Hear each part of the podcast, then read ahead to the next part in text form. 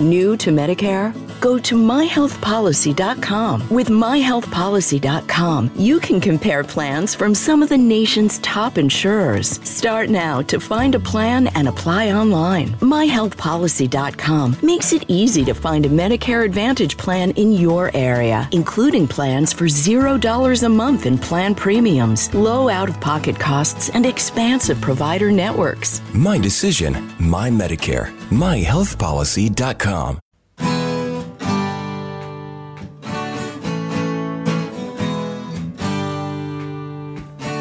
Bem-vindo a mais um podcast do Senhor Tanquinho. Eu sou o Guilherme. E eu sou o Rony. E aqui a nossa missão é deixar você no controle do seu corpo. Fala Tanquinho e Tanquinha. Esse podcast está sendo oferecido a você por nós. Isso, por mim pelo Rony e pelo nosso programa Guia Dieta Cetogênica. O Guia Dieta Cetogênica é um curso em vídeo com todas as informações passo a passo para você seguir uma dieta cetogênica de sucesso. E como bônus para você que escuta os nossos podcasts, a gente colocou dentro do programa, na área de membros especial, todos os nossos produtos já publicados até hoje. Então, são dezenas de livros de receitas, são centenas de receitas, tem também o nosso livro de texto e teoria, né, das 120 dúvidas sobre alimentação saudável respondidas, que foi elogiado inclusive pelo Dr. Souto, pelo Rodrigo Bomeni, pelo Danilo Balu e por vários e vários convidados que já passaram pelo nosso podcast. E tem tabelas, infográficos, textos explicativos, resumos em PDF, um grupo secreto no Facebook e muito, muito mais. Então, convido você a conhecer o nosso programa Guia Dieta Cetogênica. O jeito mais fácil de fazer isso é acessando senhortanquinho.com GDC. Letra G de guia, D de dieta e C de cetogênica. senhortanquinho.com GDC. Você vai ter acesso ao programa completo e a gente vai amar te receber lá dentro da área de membros. Vamos para o episódio. Olá, Tanquinho! Olá, Tanquinha! Sejam bem-vindos e bem-vindas a mais um episódio do nosso podcast. E hoje temos conosco a doutora Maíra Soliani. Tudo bem, Maíra? Tudo certo. Ótimo, Maíra. É um prazer estar falando com você. E para quem não conhece, a Maíra é médica PhD e consultora médica do Fasting Method. Então, Maíra, que tal começar contando para a gente como surgiu seu interesse por medicina, num segundo momento, o interesse por jejum, e também contando o que é o Fasting Method. Certo. Então, é, obrigada pelo convite. Queria agradecer vocês elogiar o trabalho de vocês em primeiro lugar. Eu, inclusive, prescrevo para os meus pacientes o livro de receita de vocês, porque realmente é fantástico e faz muita diferença para mudança de hábito a gente saber substituir os alimentos para uma dieta que seja voltada mais para a saúde. Então, em primeiro lugar, parabéns para vocês. Segundo lugar, vou contar um pouquinho da minha história médica. Eu não tenho nenhuma história romântica para falar de medicina. Eu, assim, eu nem lembro quando que eu decidi mesmo virar médica, mas eu adorava biologia, adorava ver cadáver, matar bichinho, essas coisas. E de repente eu quis fazer medicina. E aí, durante a. Quando eu comecei a realmente querer fazer medicina, que foi no colegial, aí eu comecei a me interessar pela possibilidade de poder ajudar. Inclusive, a minha família tem uma história grande de diabetes e câncer, de um lado é câncer de outro é diabetes. Então, é, sempre sofri com, esses dois, com essas duas doenças crônicas. E quando eu comecei a querer ser médica, no primeiro ano de faculdade, eu comecei a estudar é, técnicas alternativas para tratar diabetes tipo 2, por causa da minha família mesmo, da minha história. Só que a medicina tem um problema muito sério com doenças crônicas, porque tudo que a gente é bom com doença aguda, a gente é péssimo com doença crônica, né? Então, durante a própria faculdade, eu sofri muito de não ter nada de bom para fazer pela minha mãe, pela minha avó, pela minha bisavó, que já tinha falecido de diabetes, complicações do diabetes. E aí, essa frustração era tamanha que eu, apesar de ter feito iniciação científica com diabetes tipo 2 e no começo ter achado que eu queria alguma coisa voltado para endocrinologia, eu fui para o lado totalmente oposto, porque eu não tolerava essa frustração aí de não saber fazer nada de bom para essa população. Aí eu resolvi ser anestesista, fiz três anos de especialização e, sem querer, eu esbarrei em low carb por motivos totalmente, assim, nada a ver com a, a, minha prática médica. Era por benefícios pessoais mesmo, porque eu sempre segui o que eu aprendi na faculdade de medicina, e sempre tive medo de gordura, tinha medo de bacon. evitava, tirava bacon. Imagina, olha que blasfêmia, eu tirava o bacon do, do hambúrguer até. Então eu aprendi, assim, eu aplicava tudo que eu aprendi na faculdade, só que nunca funcionou nem para mim.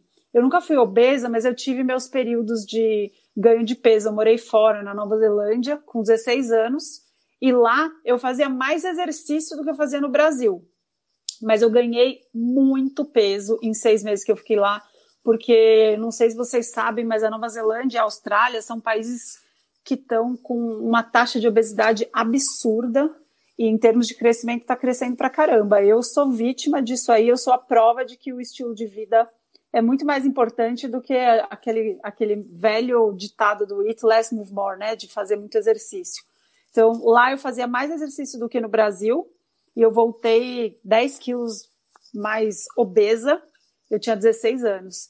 E bastou eu voltar para o meu estilo de vida do Brasil, que eu comia comida de verdade, eu voltei ao meu peso normal. E depois da gravidez, eu me vi assim, 20 quilos para emagrecer. Tive uma gestação, a segunda gestação difícil. E eu falei, gente, eu não sei o que, que eu vou fazer da minha vida, porque sempre foi difícil emagrecer, eu sempre fiz dieta, sempre segui o que eu aprendi na faculdade como médica sobre alimentação. Sempre tive nutricionistas me falando que eu precisava comer de três em três horas. Eu não sei se vocês sabem, mas como anestesista, as cirurgias são longas. E eu, durante a residência, eu ficava desesperada de não comer. Porque para uma cirurgia de 10 horas, eu falava, gente, o que, que eu vou fazer para não perder massa magra?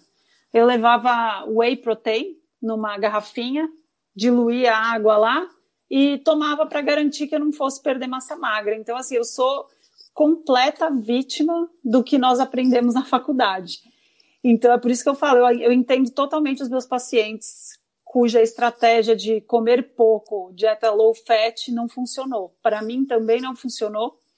E eu descobri primeiro o, Gary Taubes, que a minha melhor amiga me deu o livro dele. E isso mudou a minha vida. Eu fiquei completamente obcecada pelo livro. E foi depois que eu fui descobrindo o universo low carb aqui no Brasil, mas entre o Gary Taubes e o Fung, foi assim mais rápido e aí com o Dr. Fang que eu comecei a mergulhar no universo do jejum. E isso também transformou a minha vida e jogou todo o meu preconceito com qualquer com qualquer teoria da medicina no lixo, porque realmente tudo que eu acreditava foi por água abaixo, começando por low carb e terminando pelo jejum. E aí eu fui estudar, assim, eu li tudo que eu podia, eu Contatei o Dr. Fang sem nem imaginar que eu obteria uma resposta e ele falou: Olha, por sorte a gente tem uma, uma vaga, você pode vir para acompanhar porque teve uma desistência. E aí eu fui para o consultório dele, conheci, porque eu falei: Olha, melhor do que ele não tem. Ele tem experiência clínica e trata de gente doente mesmo, porque ele é nefrologista, né? E os pacientes da clínica dele super doentes, pacientes que fazem diálise, diabéticos tipo 2 que chegam em cadeira de rodas. Então eu falei, bom, eu preciso ver ele aplicando je jejum para ver, para ter certeza, ver para crer. E aí que o meu mundo mudou, porque era incrível, eu conversava com os pacientes antes deles entrarem na consulta. O Dr. Fang me mostrava todos os exames de acompanhamento, os pacientes que estavam melhorando, os que estavam piorando, mudando protocolo de jejum, tirando medicação, colocando medicação de volta, porque para pacientes que têm doenças associadas, é, o, o, jejum precisa de cuidados médicos mesmo. A gente precisa regular a medicação tanto para pressão quanto para diabetes. Então, eu fui aprendendo bastante a, a, parte prática mesmo do jejum.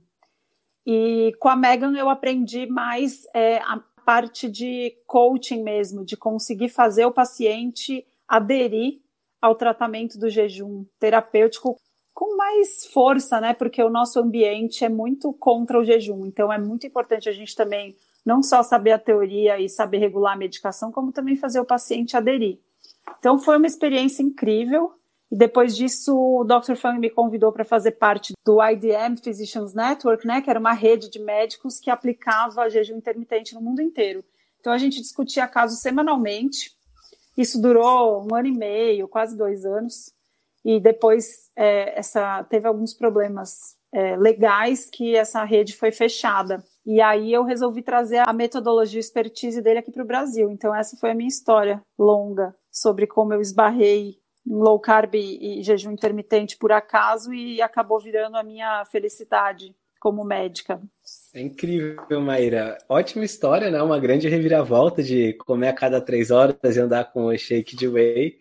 Exato. Para praticar o jejum e, e ensinar o jejum para as pessoas. E antes da gente mergulhar um pouquinho na parte mais técnica do jejum, eu queria entender um pouco mais dessa, dessa questão do coach, né? De ajudar as pessoas a aderir a esse tratamento. Porque, por um lado, a gente super entende que vivemos num ambiente que incentiva a gente a comer o tempo todo, no ônibus, no carro, na frente da TV, no lanche, na aula, nas refeições, enfim, o tempo todo. Mas, por outro lado, parece até engraçado, porque o tratamento do jejum consiste em você não fazer nada, você nem mesmo comer, digamos assim, né, numa visão simplista. Quais são as grandes dificuldades das pessoas para aderirem ao tratamento do jejum e como que você ajuda a superar essas dificuldades? Como que o coaching, que tipo de orientações pode ajudar mais as pessoas a superarem essas dificuldades? Ah, eu acho essa pergunta fantástica e não costumam me perguntar dessa maneira. Então, é, é super importante esse, essa parte do, do jejum de é, dar atenção e, e, fazer com que a pessoa desaprenda tudo que ela aprendeu no passado. É, o, nosso, o nosso background cultural é muito forte em relação a comer várias vezes ao dia e que sem comer a gente corre risco de vida, risco de hipoglicemia e risco de desmaiar. Então, isso são as principais dúvidas que eu recebo aí. Então, é, a parte do coaching é importante porque, primeiro, você precisa deixar a pessoa segura, e isso, o fato de eu ser médica, é um pouco mais fácil do que quem tenta usar o jejum como ferramenta sem ser médica, porque esse, esse viés de, de autoridade mesmo traz um pouco mais de segurança para o paciente escutar de uma médica que jejum é seguro do que de outra, outra profissão, de um nutricionista, de um coach mesmo comportamental. Então, nesse caso, eu acho que eu tenho uma vantagem muito grande de ser médica. Então, eu consigo dar uma segurança maior para que o paciente primeiro esteja seguro porque sem segurança, a gente nem começa a fazer mudança no estilo de vida. E jejum é mais um hábito. Então, a gente primeiro precisa deixar com que a pessoa se sinta segura para fazer essa mudança, e depois a gente vai começando a ajustar de acordo com o estilo de vida dela. Então, essa é a parte mais, assim, na minha opinião, é a primeira. A gente primeiro precisa desaprender o passado, todos os nossos hábitos culturais arraigados, é, obter segurança com essa mudança proposta para depois conseguir partir daí para começar a fazer os ajustes de estilo de vida. Já deu para perceber que o jejum tem várias aplicações terapêuticas, dentre as quais o tratamento de casos de diabetes, que foi o que você começou falando.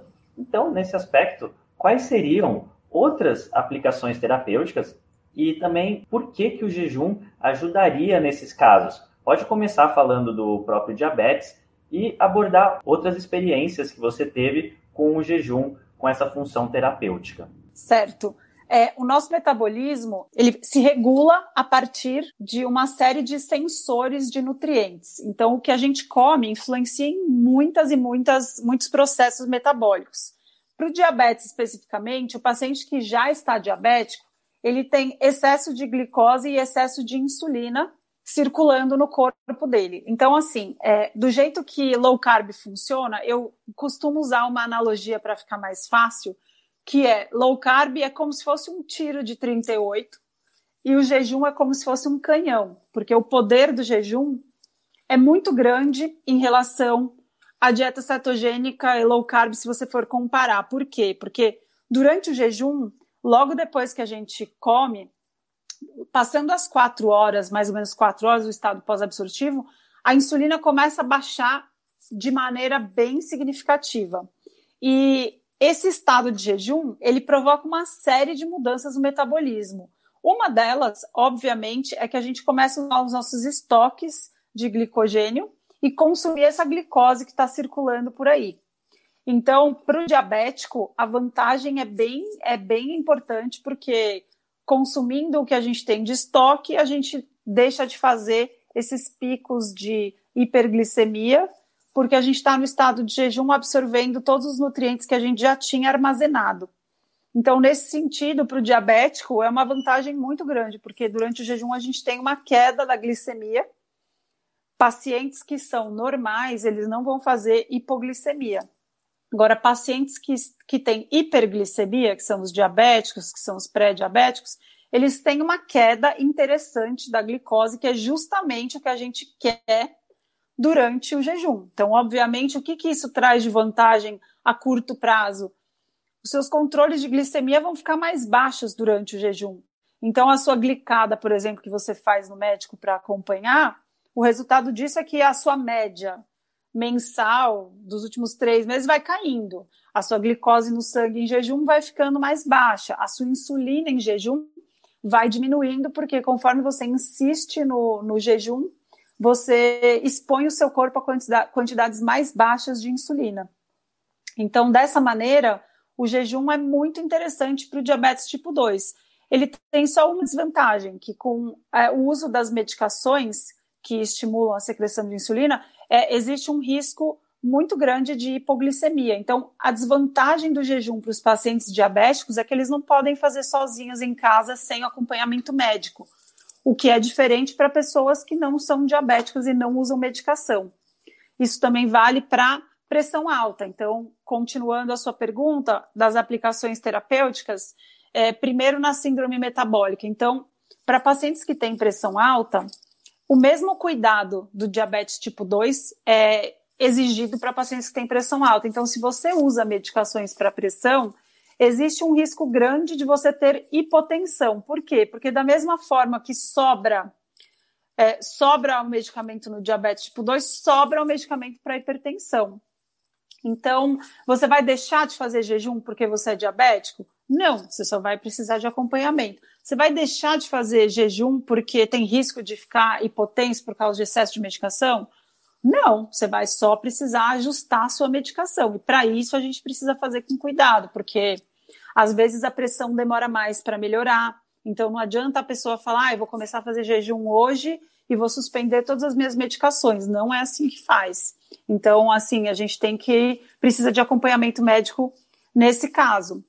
E aí, do, das aplicações metabólicas assim do jejum, elas são inúmeras, tanto para tratamento, então, esteatose hepática, que é gordura no fígado, o jejum é uma maneira maravilhosa de forçar com que o seu metabolismo se direcione para queima de gordura e justamente é, durante o jejum a preferência é começar queimando a, a, os, a gordura dos órgãos abdominais que é justamente os mais sensíveis à insulina. Então, com a insulina baixa, você força o seu metabolismo a usar outro tipo de energia, que é o da queima da gordura. E para quem tem gordura no fígado, é uma maneira absurdamente eficaz de reverter essa condição.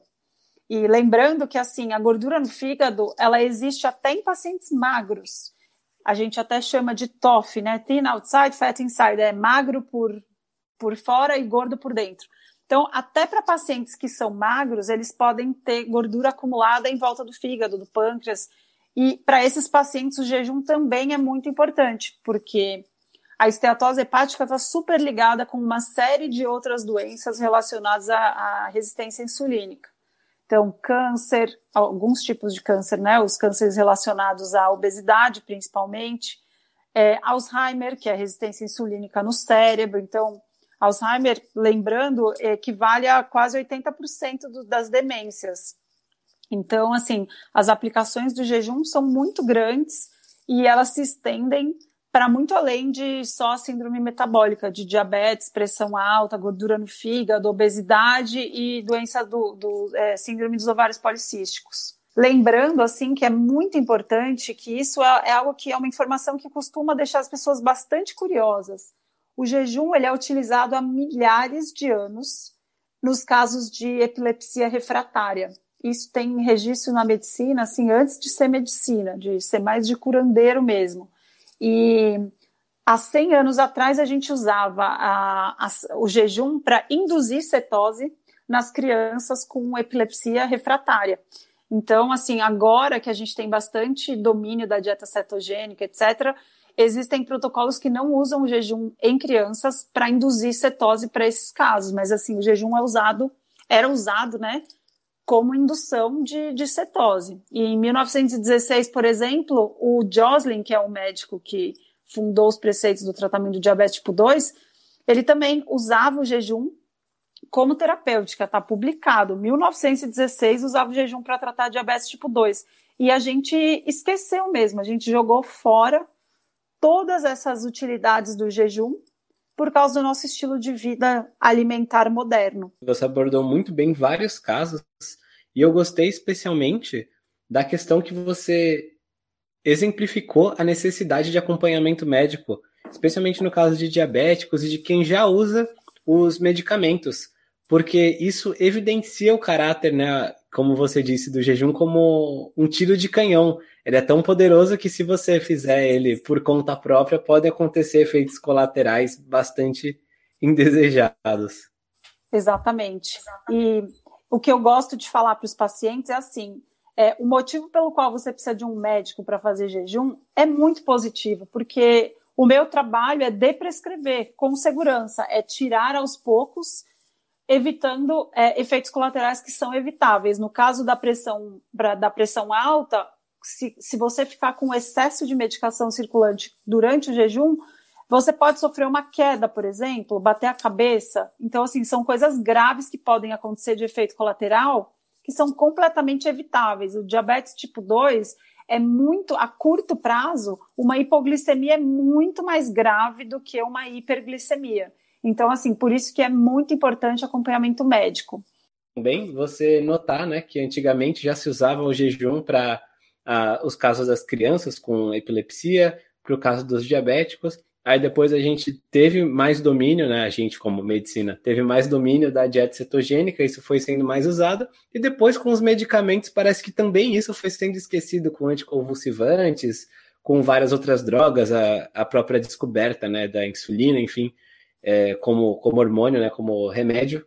Então, a gente foi deixando esse conhecimento para trás e parece que nos tempos de hoje a gente está redescobrindo essas formas de tratar de antes da indústria farmacêutica e isso tem impactado a vida de muitas pessoas, porque nunca teve tantas pessoas com, com problemas crônicos de saúde como no mundo atual. Exatamente. Eu gosto também de falar de um outro lado, um outro ponto de vista, que é assim, era muito sofrimento tratar diabéticos tipo 1 antes da insulina existir. Então, para um médico era muito frustrante, porque eles morriam muito rápido.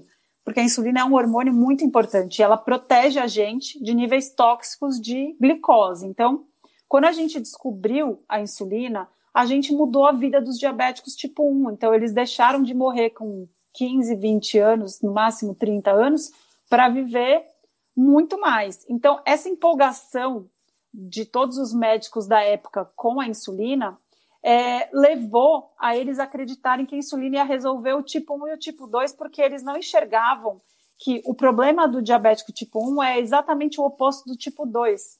Então, acredito que a indústria farmacêutica tem grande parte nessa nessa não espalhar essa informação, de resgatar esse tratamento antigo. Mas eu também acho que teve, na época, um esquecimento do, do jejum, porque é, houve uma euforia mesmo em relação às expectativas da insulina por a gente desconhecer que a origem do diabetes tipo 2 é uma doença de excesso de insulina, enquanto a do tipo 1 era falta de insulina. E é muito mais fácil tratar falta de hormônios, é só repor, isso para qualquer um. Hipotiroidismo é só prescrever hormônio T3 ou T4 ou os dois. É, diabetes tipo 1, a gente prescreve insulina excesso de hormônio é muito mais difícil de tratar. Então, é, para o diabetes tipo 2, é justamente isso. A gente tem que tratar a raiz do problema. E quando a gente trata a raiz do problema, a gente consegue reverter ou melhorar, em grande parte, o diabetes tipo 2. Inclusive, lá em Toronto, é, a primeira paciente que eu vi quando eu fui lá fazer o estágio com o Dr. Fung foi a Beth. Ela tinha, ela tinha chegado na clínica, há, acho que uns seis meses antes de eu, de eu ver aquela consulta lá. Ela tinha chegado de cadeira de rodas e ela usava 200 unidades de insulina. Eu até tem uma foto dela, depois eu vou mandar para vocês. Ela começou, ela foi para a clínica querendo fazer um jejum de 48 horas. Só que ela ligou para o Dr. Fung depois das 48 horas. Ela foi primeiro na consulta, lógico, né?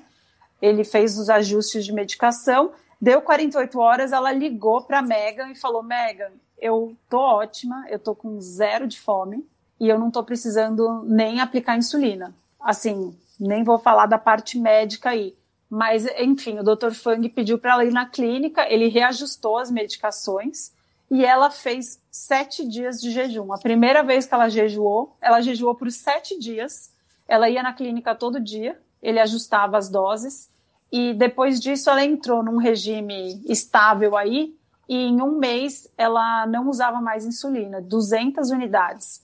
Então, assim, são casos como esse. Inclusive, o Dr. Funk publicou um artigo é, falando sobre três casos dele, e assim, ele tem vários casos, é que aqueles três ele tinha organizadinho bastante todos os dados para poder publicar. Mas é, são pacientes com mais de 15 anos de diabetes tipo 2 com insulina, que em menos de um mês todos estavam sem insulina. Então, dependendo de onde esse paciente diabético tipo 2 está, ele consegue, inclusive, é, parar de precisar completamente da insulina. Não são todos, tá, pessoal? Mas é, é importante ouvir essas histórias. Você precisa ir no médico, você precisa ver o seu nível de peptídeo C para ver se o seu pâncreas fabrica ainda. É, às vezes ele pode até começar a fabricar mais, mas isso é super imprevisível. Então, assim, você precisa de acompanhamento médico. Mas eu acho importante também a gente falar sobre a vida real, a vida prática de aplicar jejum, porque os resultados são tão incríveis que a gente realmente precisa falar mais sobre isso. Com certeza, Maíra. É muito bom a gente poder difundir essa informação, né, e ver que tem casos de sucesso, ver que as pessoas não só não morrem fazendo jejum, mas como se curam, revertem doenças, né, diminuem medicação, às vezes tiram a medicação por completo. E nesse caso, você falou bastante do diabetes, mas você antes tinha falado de outros tipos de enfermidades que o jejum pode ajudar, como pressão alta, a esteatose hepática e a síndrome dos ovários policísticos. Você poderia explicar, aprofundar um pouquinho nessa questão da síndrome dos ovários policísticos, por qual mecanismo que ela ajuda a reverter a síndrome dos ovários policísticos e se quem tem esse tipo de condição pode começar a fazer jejum, se depende de algum tipo de instrução a mais? Como que funciona nesses casos? Então, o ovário policístico é mais uma doença relacionada ao excesso de insulina. Por quê? O excesso de insulina nos ovários, ele tem uma tendência a estimular a hiperandrogenia e a, a fabricação do, da testosterona, por exemplo, é a responsável pela calvície, pela acne. Então, é uma das manifestações dos ovários policísticos. É, essa alteração da insulina ela impede com que haja a ovulação.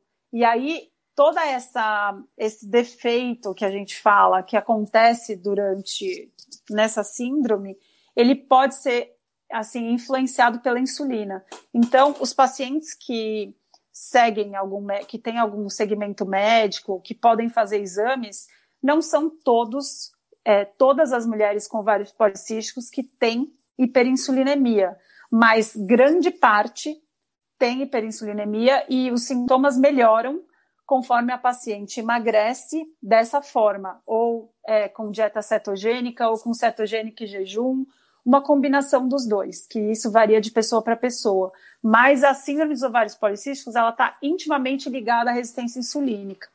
Então, é, isso é super importante, é uma informação super importante para os pacientes, porque uma vez que você sabe é, a origem da, da sua doença, você sabe para onde você deve ir. Então, se você sabe que os ovários policísticos eles estão intimamente relacionados à resistência insulínica, mais uma vez, é importante investigar com o médico, mas se você é, não tem um acompanhamento médico e quiser começar a fazer dieta e jejum, é, para mulheres com ovário policístico que não tem nenhuma outra doença, você pode começar sozinho e, e perceber as mudanças tanto no, na sua fome, na sua vontade de comer, a sua cintura vai diminuir.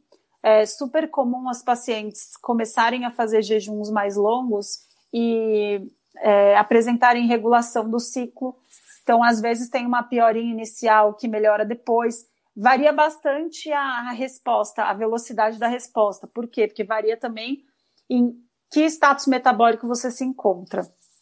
Tem algumas mulheres magras que têm ovários policísticos que elas respondem menos a, a essa intervenção, porque também é, te, existem outras causas que não são só hiperinsulinemia. mas a grande maioria responde e isso tem uma, uma resposta assim impactante no, em termos sociais, porque a infertilidade por síndrome do ovário policístico chega a 80%. Nas, é, nas clínicas de fertilização, né, você encontra até 80% de, de pacientes que são inférteis pelo ovário policístico. E se elas puderem reverter a partir dos hábitos alimentares, é, isso é super socialmente abrangente, né? Porque fertilização in vitro é super caro, não é todo mundo que tem acesso, e jejum é super democrático, todo mundo pode fazer. E o risco de você fazer um jejum, começar um jejum para tratar o ovário policístico e não funcionar, qual que é o risco? Você pode emagrecer, você pode melhorar sua acne. Então, assim, em termos de qual é o risco de não fazer versus o risco de fazer, o risco de não fazer é muito maior para quem tem mulher, quem tem para mulheres que têm ovários policísticos. Por quê? O risco de síndrome metabólica nessas mulheres é muito aumentado. O risco de abortamento é aumentado e o risco de síndrome metabólica infantil também é aumentado. Então tem várias aplicações aí. Só dar um recado rapidinho aqui para você. Se você tá gostando dessa entrevista, então você vai gostar do nosso livro 120 Verdades sobre a Dieta Low Carb. Apesar do nome, esse livro trata sobre 120 pontos super importantes no formato de perguntas e respostas simples a respeito de saúde, alimentação e boa forma. Se você tem interesse nesses assuntos, que eu acho que é o caso, já que você está ouvindo esse podcast, então eu sugiro que você visite, assim que acabar de ouvir esse áudio, a nossa página Senhor tanquinho.com barra 120 verdades. Lá você vai encontrar todas as informações necessárias a respeito desse verdadeiro compêndio da saúde e boa forma, que foi inclusive lido e revisado por diversos profissionais da área. Provavelmente esse podcast que você está ouvindo é, de um dos profissionais que leu esse livro, e o prefácio foi escrito pelo nosso querido Dr. José Neto. Inclusive, o Dr. Souto também ajudou a ler e revisar esse livro, tá certo? Então, se tem interesse, acabando de ouvir esse podcast, digita lá no seu navegador, senhortanquinho.com barra 120 verdades. É isso, vamos voltar para a entrevista. Ah, incrível, Maíra. E achei interessante também esse essa questão de pesar, né? O risco de fazer e o risco de não fazer. Existe um risco de você não experimentar uma, um tipo de terapia que envolve você basicamente não comer por algum tempo. E falando nisso, você mencionou o caso de algumas mulheres que começam e depois tentam jejuns mais prolongados, mencionou o caso daquela outra paciente que fez sete dias de jejum. Isso. E quais são os tipos de protocolos mais usados? Assim, tem que fazer sete dias para ter benefício ou depende do caso? Quais são os mais comuns? Como que se começa a avaliar, a pesar os diferentes tipos de protocolos de jejuns para utilizar na maioria dos casos? Então, a gente tem que lembrar que assim é, depende muito de onde a pessoa está. Se ela é uma pessoa que come ainda de três em três horas e um monte de comida processada, o primeiro passo para o jejum dela vai ser eliminar os lanches. E isso pode parecer pequeno para quem já faz jejuns mais longos, mas é um grande passo para quem tem esse hábito de comer o tempo inteiro. E lembrando que quem come o tempo inteiro comida processada tem uma fome real, uma fome muito é, que chega até a incomodar, porque essa fome não vai embora. Isso é sinal, sintoma, né, de é, resistência insulínica, de insulina alta, porque a insulina alta no cérebro ela ativa o ciclo da dopamina e ela aumenta a nossa sensação de fome. Então, é, sentir fome o tempo inteiro é um sintoma muito importante, que eu nunca deixo de perguntar, porque a gente sabe que não está certo, o paciente não está indo bem quando a fome dele não desaparece com as mudanças. Então, o passo inicial para o jejum é primeiro cortar os lanches, ficar só com as principais refeições. Se você já passou por essa fase, então é tudo uma questão gradual. O jejum, não adianta você falar assim, olha, eu quero entrar, quero fazer um jejum de 21 dias. Quantos jejuns você já fez? Nunca, nenhum. Tem gente que até surpreendentemente vai vai conseguir, mas a maioria não. A gente precisa seguir primeiro e passo a passo para a pessoa conseguir se habituar a pular refeições e, invariavelmente, o lado bom do jejum é que você acaba tendo que arrumar a sua alimentação. Porque o jejum é só um lado da terapêutica, né? É, do outro lado é o estado alimentado. Se você arrumar sua, medica, sua alimentação, a, a, prática do jejum fica muito mais fácil, porque com insulina baixa a gente não sente tanta fome. Então, a gente vai subindo essa escada aí. E depois disso, a gente começa a fazer os protocolos. O mais simples de todos é pular o café da manhã. Que para algumas pessoas, dependendo do grau de, de resistência insulínica, é, pode ser o suficiente até para emagrecer. Mas para a maioria das mulheres, por exemplo, é, pular o café da manhã não é um protocolo muito poderoso, não. Ele só é bom para dar uma reduzida no apetite. Então, é, depois que ficou fácil pular o café da manhã, aí começa a ficar mais fácil a gente brincar com os protocolos. Os protocolos mais fáceis são os de 16, 8, né? Que é pular o café da manhã, depois você aumenta para 18, depois você aumenta para 24, e aí começa a ficar fácil e a gente vai variando os protocolos aí chega a ser um problema no consultório os pacientes quererem comer só uma vez por dia. Por quê? Porque fica tão fácil. Eles falam, ah, doutor, eu percebi que eu não preciso comer o dia inteiro. Uma vez por dia tá bom. Então, isso é bom, mas isso também é ruim, porque a gente acaba estagnando, entrando num platô aí. E para tirar do platô, a gente precisa dar uma chacoalhada nos protocolos, mudar a alimentação, enfim, isso daí fica mais personalizado. Mas depois que você está forte, que o jejum vai ficando fácil, aí a gente pode ou não querer fazer protocolos mais longos. Isso varia muito de pessoa para pessoa. Tem pessoas que preferem fazer os protocolos mais longos uma vez por mês e deixar o resto do, do, do mês mais tranquilo. E tem pessoas que preferem fazer jejuns medianos num protocolo semanal. Então, isso eu acabo variando bastante de acordo com os objetivos. Não tenho muito assim, não é muito fácil generalizar a respeito dos protocolos, mas os mais fáceis são os de 24 e de 36. E quem está ouvindo a gente e não tem essas condições, tipo, por exemplo, diabetes, esteatose, enfim, que a gente abordou bastante aqui, talvez esteja se perguntando: tá bom, mas eu não tenho essas condições, não quero reverter nada disso, não tenho essas doenças, então como que o jejum poderia me beneficiar? Por que, que eu vou querer passar fome se eu não vou colher esses benefícios? Então, quais seriam alguns bons motivos para as pessoas que dizem isso começarem a pensar melhor sobre a questão do jejum? Então, a pergunta muito boa. Não é todo mundo que precisa fazer jejum e o jejum não é benéfico para todo mundo também. Tem várias pessoas que não devem jejuar. Por exemplo, pessoas que têm desnutrição, pessoas com uma porcentagem de gordura muito baixa, que estão num estado de um IMC baixo mesmo, abaixo do normal, é, pessoas muito idosas, com muitas comorbidades, com doenças graves, mulheres grávidas e lactantes, isso eu recebo muita dúvida, que é um período que a mulher sofre bastante com a imagem corporal, né, porque as alterações hormonais da, da gestação e da lactação elas alteram o corpo e deixam muitas pacientes ansiosas. Mas esse não é o momento para fazer jejuns longos, não é seguro, a gente sabe até pela tradição milenar mesmo. É, o jejum sempre, é, assim, as tradições sempre pouparam mulheres grávidas e crianças de jejuns religiosos, etc. Então, isso milenarmente a gente sabe que não é uma boa ideia. E nunca vai existir estudo com mulheres grávidas e crianças, porque ninguém se arrisca a, a fazer isso, porque são momentos únicos que a gente precisa de nutrientes. Então, é importante saber que não é o jejum não é para todo mundo e você não precisa do jejum para ser saudável. Porém, eu digo jejum assim, não precisa fazer jejum de 24 horas, mas o que a gente precisa colocar na cabeça é que a nossa cultura moderna ela é totalmente é, contra a nossa saúde metabólica. Então, a gente precisa entender que hábitos ruins em relação ao timing da, da, da, alimentação, eles têm um impacto muito grande até em diminuir a qualidade do sono, por exemplo.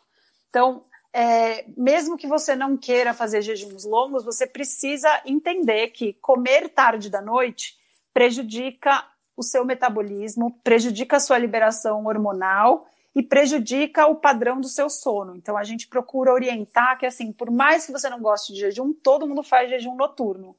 E aí, para o seu jejum noturno otimizar melhor, da melhor maneira possível a qualidade do seu sono, é, o, o preconizado é que você fique em jejum depois do seu jantar e durma três, em três horas de intervalo sem ter comido nada. E aí fazer o seu jejum noturno. É importante lembrar que da década de 70 para cá, nosso estilo de vida mudou de tal maneira que a gente dorme tarde, e acorda muito cedo. Então, a gente sacrificou o horário precioso do sono e com isso a gente acabou é, sacrificando também o nosso mínimo necessário de jejum. Então, se a gente imaginar o relógio de 24 horas, a gente, em média, tem até pesquisas sobre isso, que a gente passa, a vida moderna passa 15 horas no estado alimentado, porque você acorda cedo e já toma café. Aí come lá várias vezes ao dia, vai dormir, você janta à tarde ou belisca para ficar acordado trabalhando até tarde. E se você for olhar só nisso, o seu jejum noturno, ele foi sacrificado porque você sacrifica o seu sono. E isso tem uma série de impactos importantes. Então, assim, por mais que você não queira fazer jejum, é importante respeitar de pelo menos não passar mais da metade do seu dia comendo. E lembrando que o jejum, ele tem, tem muitos pacientes que me procuram que eles me procuram só por prevenção.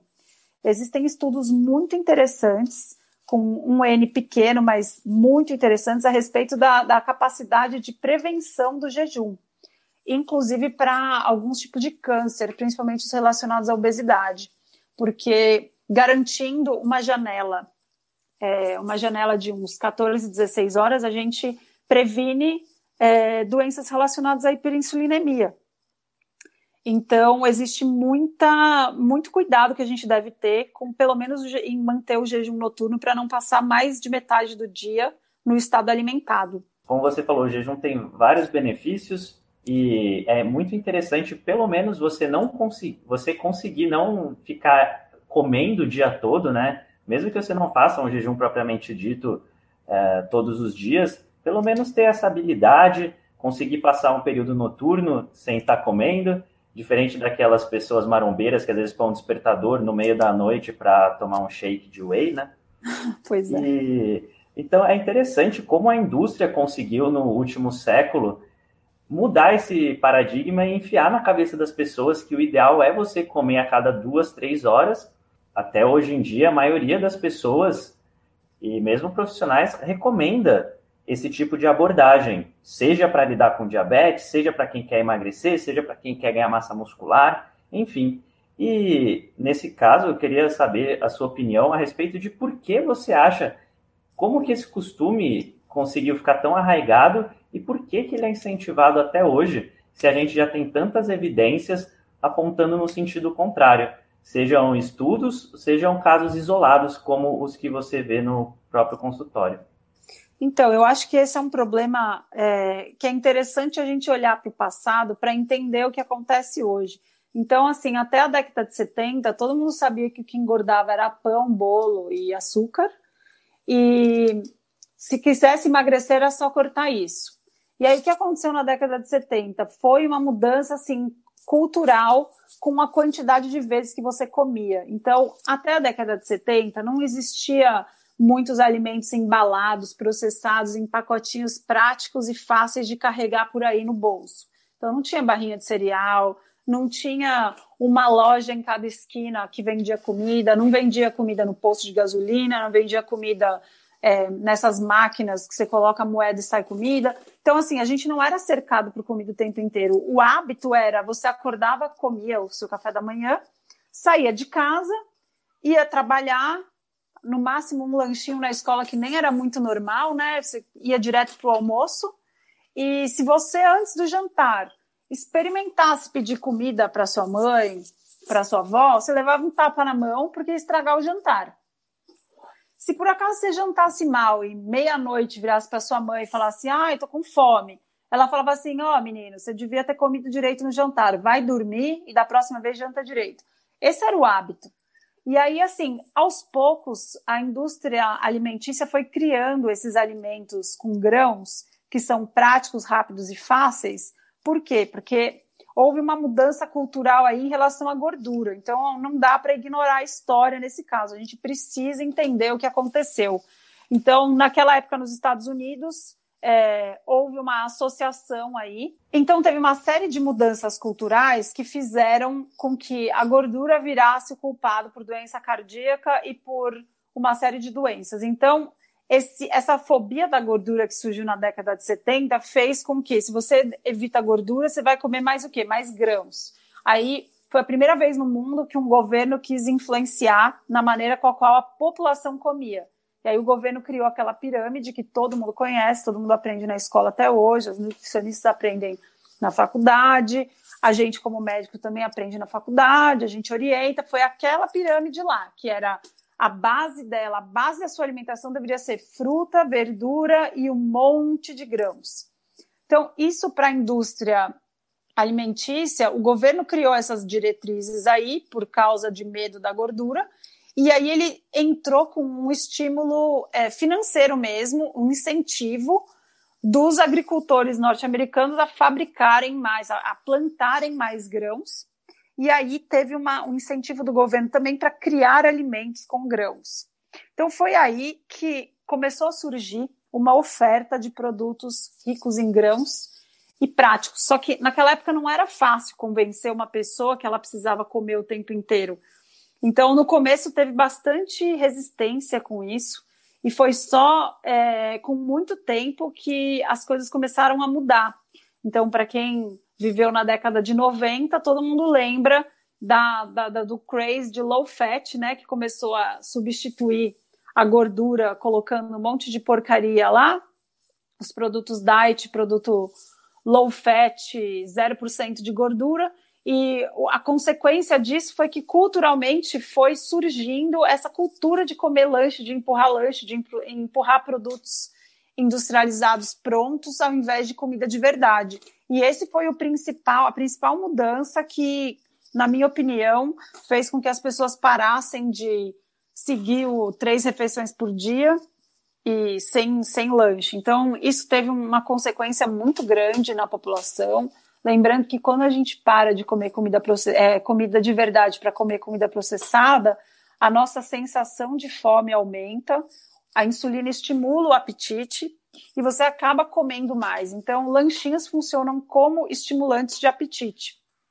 E aí é óbvio que a consequência disso foi uma epidemia de obesidade e é importante assim sobre alimentação não tem como a gente não falar dos Estados Unidos porque a política deles influencia o mundo inteiro e eles estão sempre à frente, inclusive das pandemias, né? Então é, é, a epidemia de obesidade nos Estados Unidos liderou durante anos, mas agora já se espalhou para o mundo inteiro. A gente fala que essas doenças crônicas metabólicas são doenças da comida processada, principalmente diabetes, né? Então é, eu acho que esse, essas consequências aí políticas foram influenciando a indústria que demorou, mas mudou os nossos hábitos e hoje em dia o que a gente precisa fazer é esquecer todos esses essas políticas, esses hábitos arraigados para tentar ser saudável apesar desse estilo de vida moderno que está deixando todo mundo doente.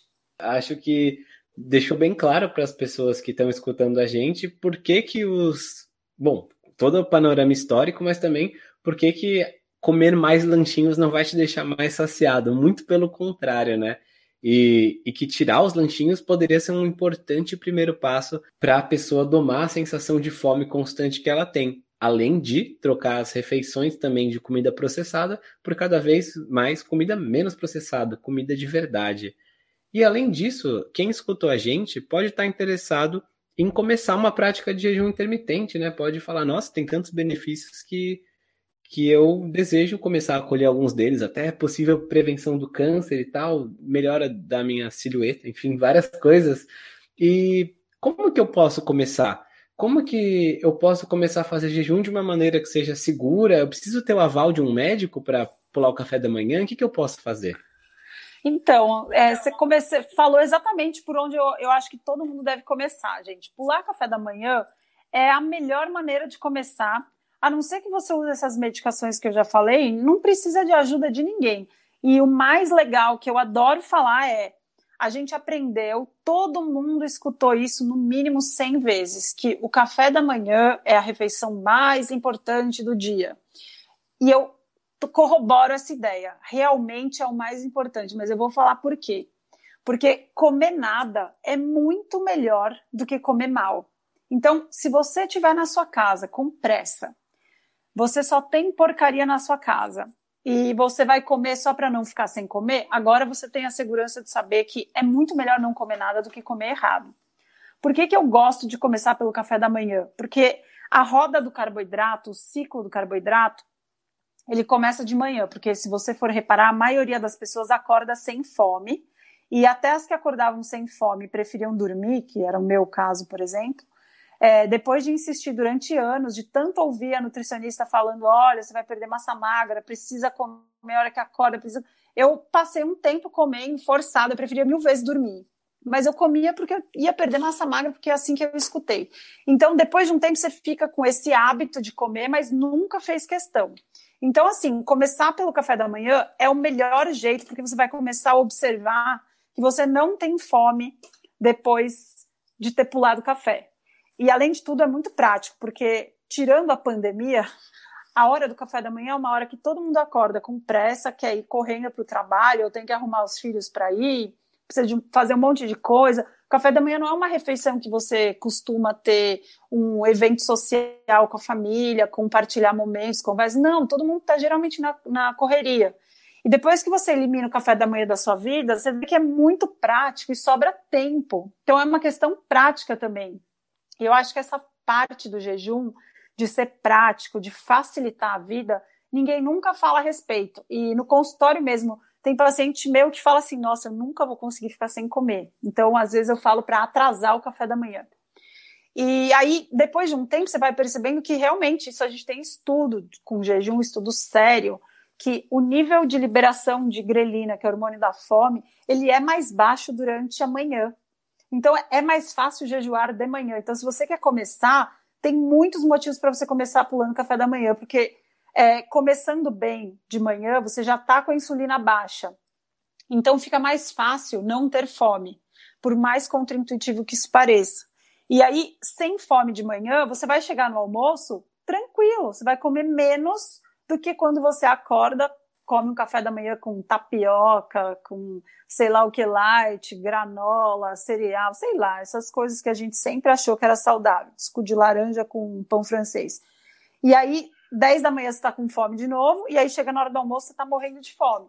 Você vai começar a perceber por você mesmo, então não precisa de, não precisa de nada. Começa sozinho e começa a experimentar. Presta atenção em como você vai se sentir depois de pular o café da manhã de manhã? Quantas vezes você vai sentir fome e se essa fome não passa tomando um cafezinho ou um chá sem adoçar para chegar até o almoço? Acho que isso é super importante, assim, as pessoas largarem um pouco só a teoria e começarem a testar, porque o risco de efeito colateral é muito baixo se você não é diabético hipertenso. Perfeito, Maíra. Inclusive, a gente concorda muito com essa ideia de que o café da manhã é a refeição mais importante do dia, né? Se você começa o dia com o pé direito, seja fazendo jejum, ou, se você não fazer jejum, fazendo uma refeição bem feita, né? Uma refeição low carb, por exemplo, ovos, é, vegetais, sua primeira refeição do dia, é mais fácil você levar o dia de maneira bem feita do que se você já chutar o balde logo ao começar seu dia. Que aí você fala, ah, já errei todo o café da manhã, então amanhã eu vejo o que eu faço. Então... Exato, e muita gente que quer emagrecer já está com resistência insulínica. Então, isso é importante também explicar. Para quem tem resistência insulínica já instalada, o efeito de começar com um café da manhã errado é muito maior para você que já tem uma insulina alta em jejum, porque a sua insulina demora muito mais para cair. Por quê? Porque você tem uma resposta exagerada de insulina. Então, isso é importante levar em consideração, porque uma pessoa sensível à insulina, ela come, tem o pico de insulina dela, ele cai, não foi muito, então tá tudo bem, logo passa para uma pessoa que tem resistência insulínica, esse pico dura muito tempo, ela demora para baixar. E a gente só funciona em dois estados: o alimentado e o não alimentado.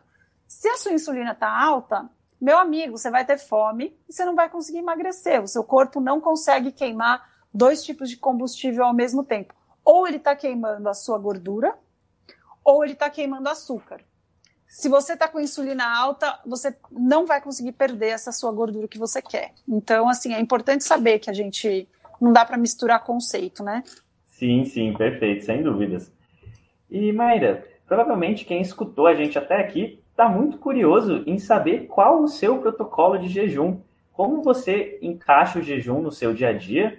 E você já pode aproveitar também para contar para a gente quais são os seus outros hábitos saudáveis. Certo, pergunta boa. Eu também vario meus protocolos de jejum e isso varia bastante com a, inclusive o estado emocional, né? Porque quando a gente está mais estressado, isso varia entre as pessoas. Para mim, especificamente, quando eu estou mais estressada, os jejuns mais longos são mais difíceis de serem feitos. Então, durante essas fases, eu aumento a quantidade de vezes que eu faço de 16 ou de 18 horas e procuro comer comida de verdade no restante do dia. Eu nunca como lanches, porque lanches realmente estimulam a minha fome. É, e aí, quando eu estou bem tranquila, em fases bem tranquilas mesmo, eu normalmente faço toda segunda-feira, que é o dia do hospital, que é mais estressante, eu faço jejum de 24, pelo menos um na semana. Às vezes eu acabo fazendo dois, porque no consultório, quando é muito corrido, para mim é perfeito não almoçar. Então, por praticidade, eu acabo fazendo mais jejum do que o meu programado, porque é, basta você começar para você ver o quanto o jejum transforma a nossa vida em termos práticos mesmo. Para médico é maravilhoso. Metade dos meus pacientes é médico. E eles mesmos falam: nossa, mas é tão bom saber que está tudo bem, que eu fico ótimo e mais tranquilo, eu rendo melhor, eu resolvo meus problemas, eu atendo meus pacientes, eu chego em casa mais cedo para ficar com a família, aproveito para fazer comida em paz. Então, eu acabo fazendo isso, no mínimo um de 24 por semana, e às vezes acabo fazendo até mais. Agora na pandemia tem ficado mais difícil de fazer esses mais longos. Mas eu, no mínimo, faço a cada três meses um de 48 ou um pouco mais estendido, depende de, de como eu tiver aí na parte social, de festa, fim de semana, etc. Mas pelo menos um mais longo a cada três meses. Isso eu faço por prevenção, porque eu tenho histórico familiar de câncer do lado do meu pai, e os cânceres da família do meu pai são os relacionados à obesidade, os principais que a gente tem mais estudo, que são câncer de mama e câncer de cólon. Então, assim, eu realmente uso o jejum como uma prevenção poderosa. E do lado da minha mãe, todos diabéticos tipo 2. Então, eu realmente levo o jejum a sério e ele transformou a minha vida em termos de tranquilidade, porque na faculdade eu acreditava que diabetes tipo 2 tinha muito a ver com com genética e câncer também. E agora que eu sei do papel metabólico da, dessas doenças, é, eu sou uma pessoa muito mais tranquila nesse aspecto. E em termos de outros hábitos saudáveis, eu respeito muito o meu sono, porque isso é outra coisa também que com, quanto mais a gente estuda, mais a gente respeita o sono e vê o quanto a gente sacrifica o sono com essa vida moderna. Então, o sono eu respeito muito. Eu tenho meu ritualzinho de é, tomar um banho quente antes de dormir, eu uso lavanda para dar uma relaxada, leio livro de papel, desligo tela, eu tenho filtro de tela nos computadores, tablets, etc. E eu tento evitar não trabalhar até umas oito da noite, nove da noite, para ficar com as crianças. Então, isso tudo eu, eu faço assim religiosamente eu respeito o sono muito mais depois que eu comecei a estudar. A gente, como médico, não aprende a importância do sono. E acho que se aprendesse, não ia nem ter médico nesse mundo, porque a nossa formação depende de muitos plantões que destroem a, a saúde. Os médicos não são uma população muito saudável. E faço exercício regularmente, musculação duas vezes por semana, e corrida para relaxar, normalmente uma vez por semana, agora com dois filhos pequenos, é o que eu tenho conseguido fazer. E de hábitos saudáveis, acho que é isso, meditação, lógico. Que isso quem me segue já no Instagram sabe que eu bato muito nessa tecla que meditação é uma ferramenta impressionante para médicos e quem não conhece, eu convido vocês a entrarem lá para saber um pouquinho mais, porque é uma arma muito poderosa para uma série de problemas da vida moderna, incluindo doenças metabólicas. A gente sabe que emagrecer e seguir protocolos de jejum fica muito mais fácil quando você faz é, meditação, atenção plena. O manejo do estresse é fundamental. Então, essas são as minhas, o básico da minha, dos meus hábitos. Perceber que não basta jejuar, tem que prestar atenção em outras coisas do estilo de vida e que você presta atenção em todas elas também, no sono, nos exercícios, na meditação, enfim é muito importante tudo isso para poder ter uma vida que seja verdadeiramente saudável, não só livre de doenças. E você mencionou seu Instagram, Maíra. Fala para o pessoal como que eles podem acompanhar mais você, se é pelo Instagram, se tem alguma outra mídia. E depois disso, se você quiser, pode deixar uma mensagem final para quem escutou a gente até aqui. Certo. Quem quiser me encontrar, eu sou mais presente no Instagram, arroba doutora, Maíra Soliani, tudo junto. É, eu gosto bastante de gravar vídeos de GTV e faço bastante lives a respeito do jejum. Como mensagem final, eu queria deixar mesmo da liberdade do jejum, que a gente não fala muito disso, mas sentir fome o tempo inteiro é uma algema muito desagradável. E eu sentia fome o tempo inteiro e eu não me sentia confortável. Eu passava o dia com fome. Como eu era médica e sabia de tudo, eu conseguia não comer, mas eu passava o dia inteiro meio irritada de fome. Eu comia os lanchinhos é, diet, light, etc. E eu ficava muito chateada com a quantidade de fome que eu sentia. Eu comia uma maçã e ficava irritada no meio da tarde, que eu falava, pronto, agora eu estimulei meu apetite.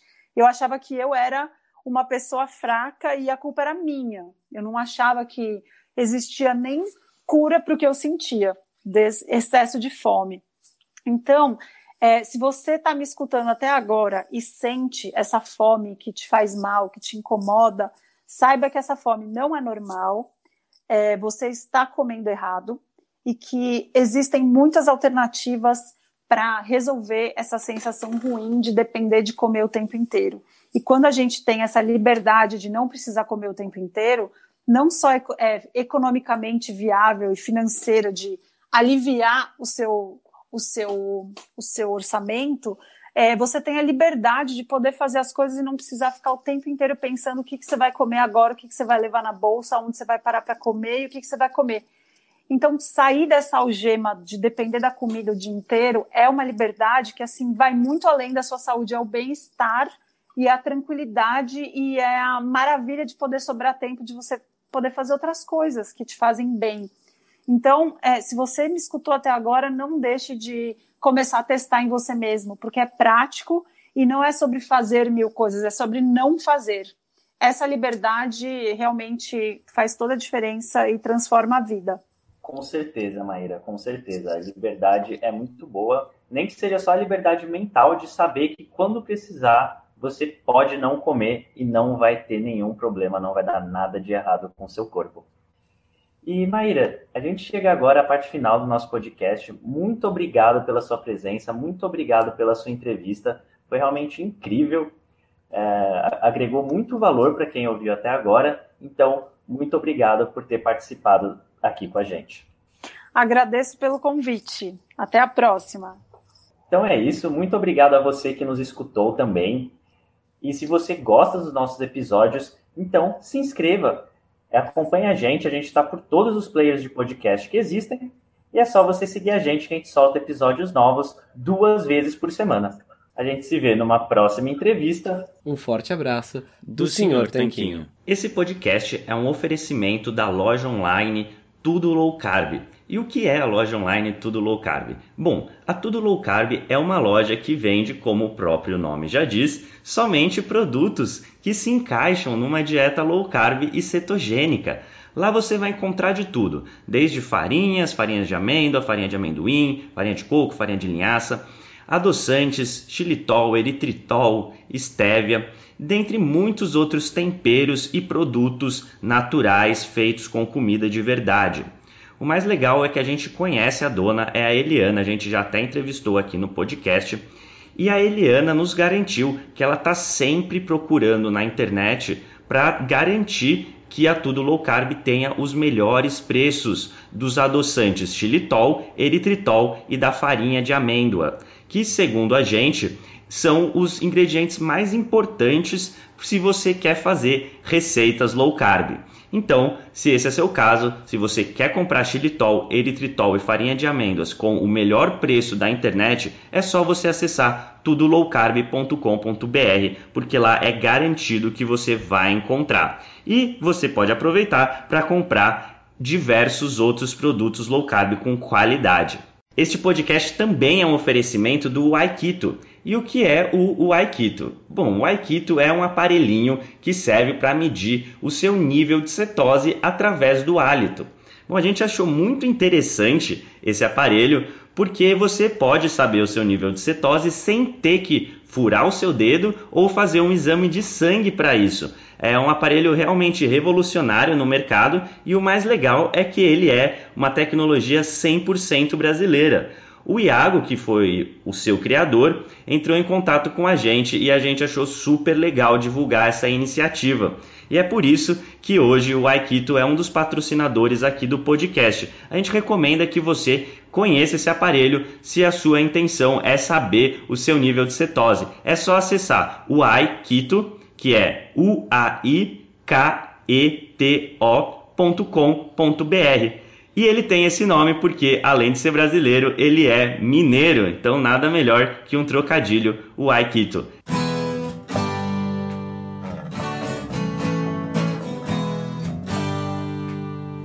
Você acabou de ouvir mais um episódio do podcast do Senhor Tanquinho. Não deixe de se inscrever para não perder nenhum episódio com os maiores especialistas para a sua saúde. I don't need to tell you that Southern California is a driving town, so it's important to have a car that's reliable and safe with superior performance. To me, that means a Toyota. But don't take my word for it. Visit buyatoyota.com. At buyatoyota.com, you'll get the tools to help you find the Toyota that's right for you. Compare all 25 models, find your local dealership, check out all the latest offers, and even set up a test drive. Your Southern California Toyota dealers make it easy. Toyota, let's go places.